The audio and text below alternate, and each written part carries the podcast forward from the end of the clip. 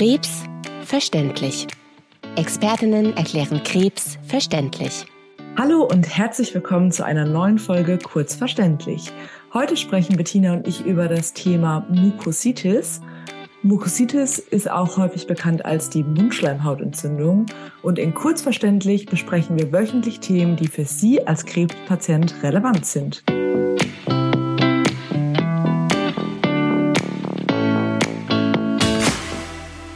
Guten Morgen, Bettina. Guten Morgen, Nele. Mukositis, Entzündung yes. der Mundschleimhaut aufgrund von Chemotherapie oder schlechter weißer Blutkörperchen. Super unangenehm. Oft ganz, gesehen. Oft gesehen, ganz schlimm für die Patienten. Äh, große Schmerzen, können schlecht essen, können schlecht trinken.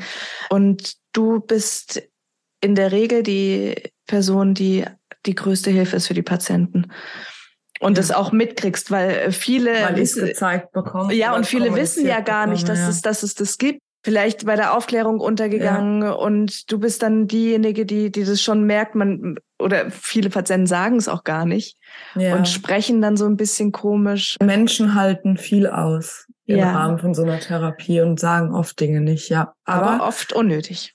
Wieso kommt es denn eigentlich zu dieser Mundschleimhautentzündung? Wir haben es ja in vorherigen Folgen auch schon thematisiert, dass Chemotherapie unter anderem die Schleimhäute in unserem Körper angreift.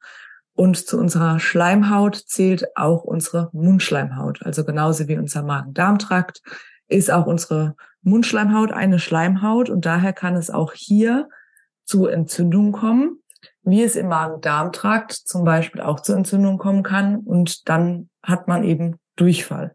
Im Mund äußert sich das so ein bisschen anders. Bettina hat es gerade schon gesagt. Patienten haben unheimliche Schmerzen, Rötungen, wirklich massive Entzündungen. Das ist ganz, ganz wichtig, dass kann auch eitrig sein oder ihr, wenn eure Angehörigen das haben, dass es eben an an uns kommuniziert wird, an das onkologische Team. Vorab sagen wir vielleicht erstmal, was man so prophylaktisch machen kann, damit es eben gar nicht erst zu dieser Mundschleimhautentzündung kommt. Oder nur ähm, zu ganz milden. Genau, das sage ich eigentlich, erkläre ich eigentlich immer, wenn ich jemandem ähm, eine Therapie gebe, die eben dafür bekannt ist, dass sie sowas macht, dass man da als Patient in ganz viel mitarbeiten kann, ähm, um das so ein bisschen im Schach zu halten, sage ich mal. Und wir haben es so gemacht, dass wir prophylaktisch immer eine Mundspüllösung schon mitgegeben haben und eben gebeten haben, dass man damit dreimal täglich den Mund ausspült. Einfach um, wenn jetzt schon mal durchs Essen oder sowas kleine Verletzungen entstehen, dass das dann eben gleich, ja sage ich jetzt mal, wie desinfiziert wird oder halt eben gereinigt wird, dass da ähm, keine Bakterien sich drin festsetzen können. Aber was ich auch immer empfehle, auch mit Wasser den Mund ausspülen und zwar nach jeder Mahlzeit. Also mit Wasser spülen schadet überhaupt nicht. Und ich habe immer gesagt, stellt euch überall ein Glas Wasser hin, spült einmal den Mund aus. Das hat wirklich jeder zu Hause und ist sehr, sehr effektiv. Und auch eine sorgfältige Mundhygiene trägt dafür zu bei. Und darunter verstehen wir, dass man sich dreimal am Tag die Zähne putzt. Mit einer weichen Zahnbürste, äh. keiner festen, sodass es halt eben wieder zu Zahnfleischblutung und sowas kommen kann. Das kann man auch übertreiben. Das ist, ähm, das ist teils der Fehler. Und dann hat man eine offene Stelle von zu viel Schrubben, weil man es zu gut meint und dann ist es gerade falsch. Ja, da bitte ein bisschen ich. vorsichtig. Jetzt so eine elektrische Zahnbürste, die rot blinkt, wenn ich zu fest drauf drücke. Das ist sehr, sehr aggressiv beim Putzen. Ich bin da sehr okay. aggressiv. Ja, aber siehst du mal, dann ähm, ist das ja für unsere ja. Patienten auch äh, ein wichtiger Punkt. Wer eine Zahnprothese trägt, gucken, dass die gut sitzt. Mhm da macht es immer Sinn, also auch allgemein im Rahmen von der Therapie macht es Sinn, wenn man vorab, vorab äh, zum Zahnarzt geht und da nochmal einfach alles checken lässt. Der kann dann auch eben sehen, hier sind irgendwie scharfe Kanten im Mundraum und die äh, eben bei Bedarf so ein bisschen Abschleifen. schleifen. Zur Mundhygiene gehört für mich auch, und das wollen jetzt die Betroffenen nicht hören, nicht rauchen. Rauchen, hat Rauchen und Alkohol. Ja, nee, aber das ist, ist tatsächlich, dass die Mundschleimhaut schlechter durchblutet ist und deswegen Raucher eher dazu neigen, sowas zu entwickeln. Ja, ähm, ja. Deswegen bitte, bitte äh, auch für euren Krebs oder gegen euren Krebs äh, und für euer ganzes Immunsystem lasst, lasst die Zigaretten ja. weg. Und Alkohol ja. desinfiziert nicht unbedingt. Also wenn Alkohol dann aus brennt vor allem. brennt unheimlich, wenn man das hat. Auch äh, kühles Essen bevorzugen, scharfe Speisen vermeiden. Und was im Akutfall hilft, wenn man merkt, oder oh, ist so vielleicht eine leichte Entzündung schon da, kleine Eiswürfel zu lutschen. Das wird von den meisten als eher angenehm empfunden. Wenn jetzt jemand so eine Mukositis hat und zu uns in die Praxis kommt oder in die Klinik und mir das zeigt, dann ist der Patient auch häufig schon relativ wenig, weil das wirklich was sehr Schmerzhaftes ist. Also ich gucke mir das dann immer erstmal an, dann ist auch wichtig, hat jemand eine Zahnprothese, hat jemand keine Zahnprothese. Dann hole ich meistens äh, Bettina als Ärztin dazu. Und dann gilt es auch immer so ein bisschen die Ursache rauszufinden. Es kann auch immer mal sein, dass dann Patienten ähm, Pilz zum Beispiel im Mund hat.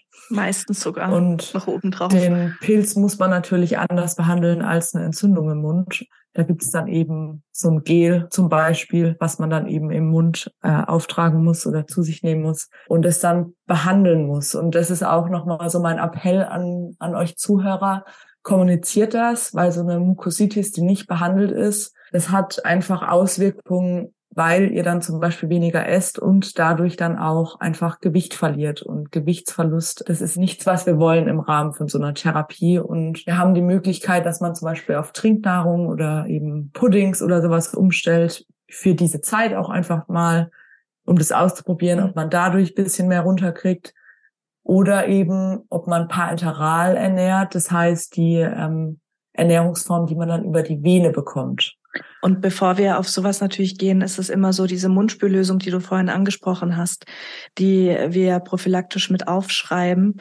Die hat ja viel, was so ein bisschen natürlich durch natürliche Inhaltsstoffe auch reinigt und desinfiziert. Aber da kann man auch aufschreiben, dass die zusätzlich noch ein lokales Anästhetikum, also ein Schmerzmittel mit beinhaltet.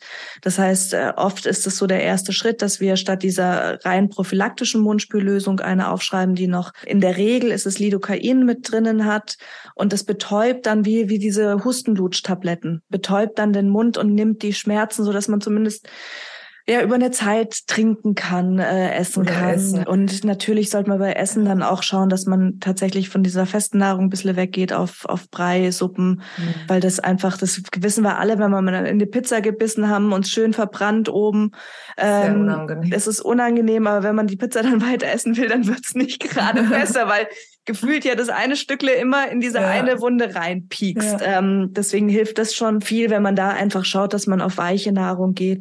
Und diese Mundspüllösungen, die schmecken sehr, sehr bitter. So habe ich das immer gesagt bekommen.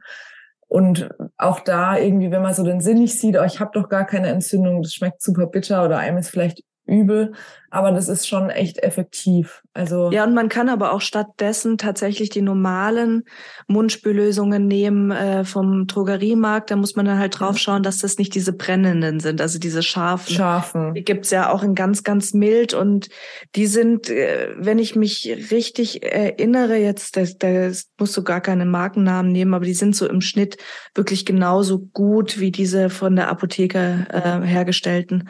Aber die kann man natürlich nicht rezeptieren. Genau. Und die Mundspüllösung kann man rezeptieren. Ja. Genau, also da immer dran denken, sprecht euren, euren Arzt, euer Team an, fragt nach dem Rezept, im Zweifel auch mit, ähm, ja, mit dem Betäubungsmittel mit drinnen. Bitte nicht stucken, sondern spülen und spucken. Und ausspucken, ja.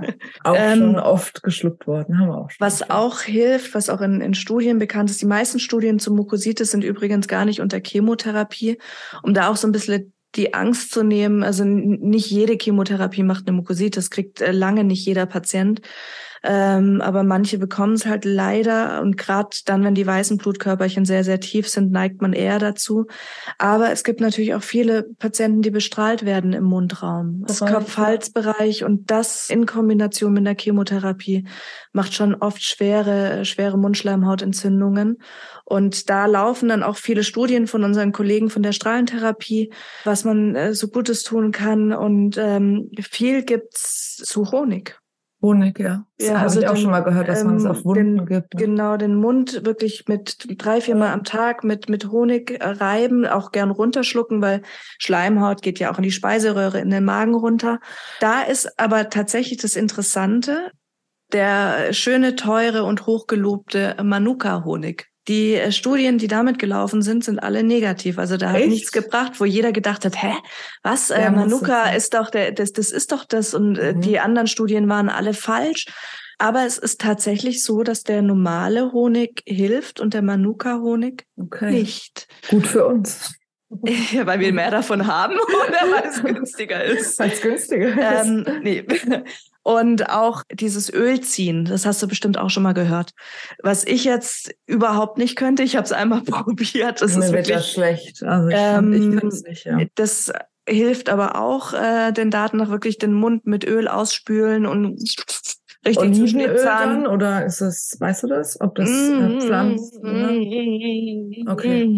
Weil ich kenne es Ja. mit gutem Olivenöl. Hab ich Ja, das ist schon mal eben, aber ich glaube fast mich zu erinnern, dass das relativ wurscht ist. Hier aber auch wieder ganz wichtig, wenn ihr eine Bestrahlung bekommt, dann bitte nicht unter der Bestrahlung das mit dem Öl machen, weil sonst sind wir äh, an, einem, an einem Punkt, wo, wo es so ist wie früher, ich habe es schon mal gesagt, wo man sich mit der Alufolie um den Hals in die Sonne gesetzt hat. Mhm. Das kann dann einen nachteiligen Effekt haben und praktisch wie so ein Brandglas wirken. Also bitte erst nach Bestrahlung anfangen mit Öl ziehen. Wer setzt sich denn mit Alufolie um den Hals? In, Das soll war in den das 80ern, bringen? da warst du noch nicht auf der Welt. Da war ich noch nicht. Was, was war das? Dass man Ziel davon? braun wird. Oh, wow. ich glaube, das war's. Auf der- auf der Skipiste. Über Alufolie. Nein. Oh Nein, wirklich, kennst du nicht. Oh Gott, du bist so jung. Ja. ja, genau, Das du hast recht. Bevor wir mehr uns. bei der Alufolie sind, ähm, Und um übers Bräuen sprechen, hören wir auf. Genau.